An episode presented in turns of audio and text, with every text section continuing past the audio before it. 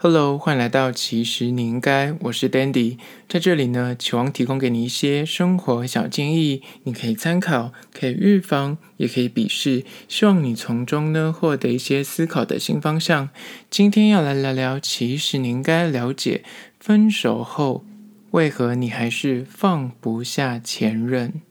今天要聊聊关于说离开一段感情之后，已经过了一阵子，也过了许久，日日夜夜满脑子还是那个他吗？就是见山有他，看海也也有他，生活中呢，仿佛到处都残留着你跟他相爱的影子。到底为什么已经分手这么长一段时间了，但是你还是在内心放不下这个人呢？今天就来好好聊聊关于说分手甩不开思念、忘不了旧情的原因。首先，第一个就是为什么会忘不了、放不下前任？因为呢，你美化了你们两个相处的回忆。但是呢，过往现实的相处有可能并没有这么的好。你知道，回忆就像是滤镜一样，它帮你就是筛选掉一些争吵啊、不耐啊、不和啊，美化了你们两个以前在相处的点滴，让你产生就一种，诶，我过去的那个恋情似乎很美好，我很像错过了一个很棒的关系的这个错觉。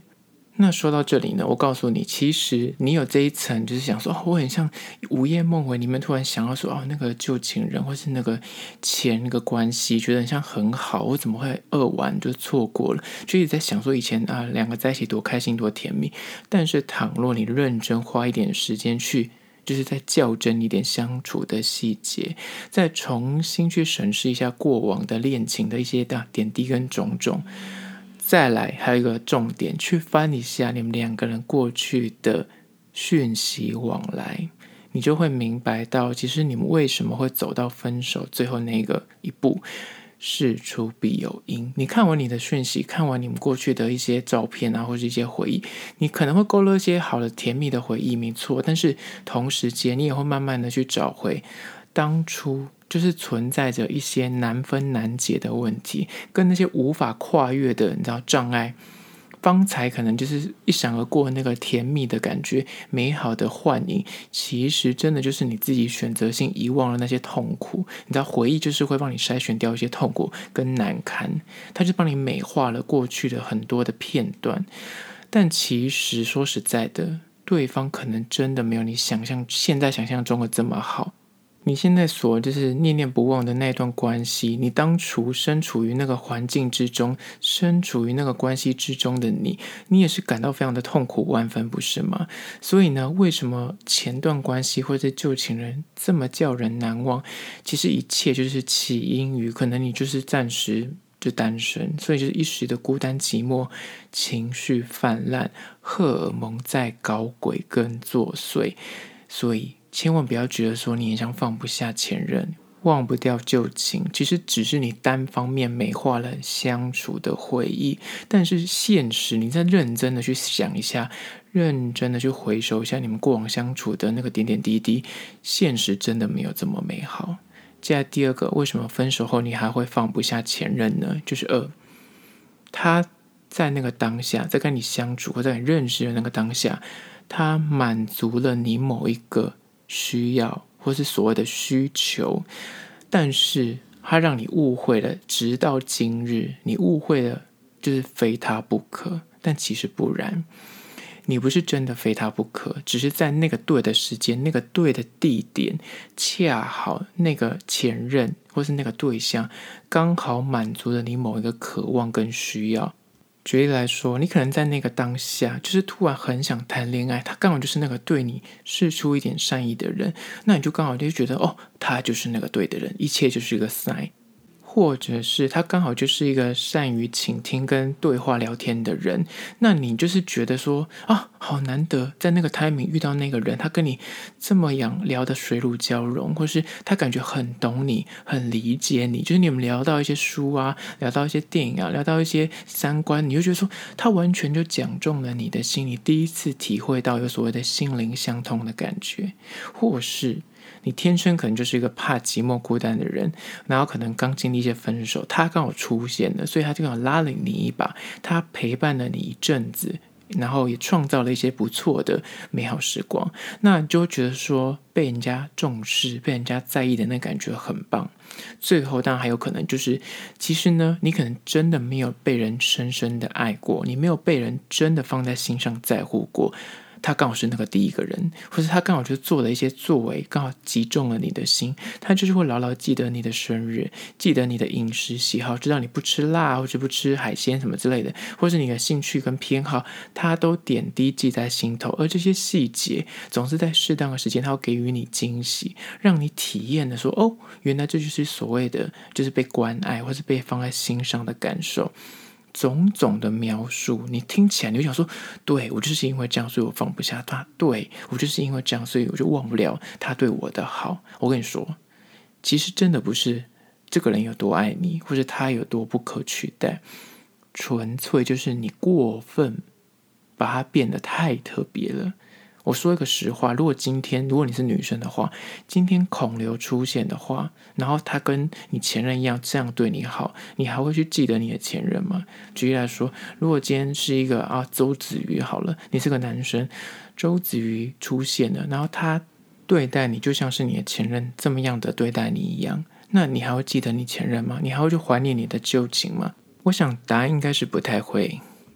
当然，前提就是这个新出现的人，他刚好可以满足你现在所欠缺的东西。可能就是我刚刚说的，你可能就是很需要别人倾听，或是你很需要别人陪伴，或是你是需要那种照三餐问候你，你会感受到自己有被爱、被呵护的人。这种种的，他才能够满足你对于恋爱的需求，他就可以取代。就你心中的这个位置，所以不要再去觉得说哦，我的那个前任他就是那个完美的对的人，我这辈子就是错过他，然后每天的思绪是绕在那个人，就想要说怎么办？我是不是人生就就此错过这是最棒的恋爱了，或是我就错过的灵魂伴侣什么之类的？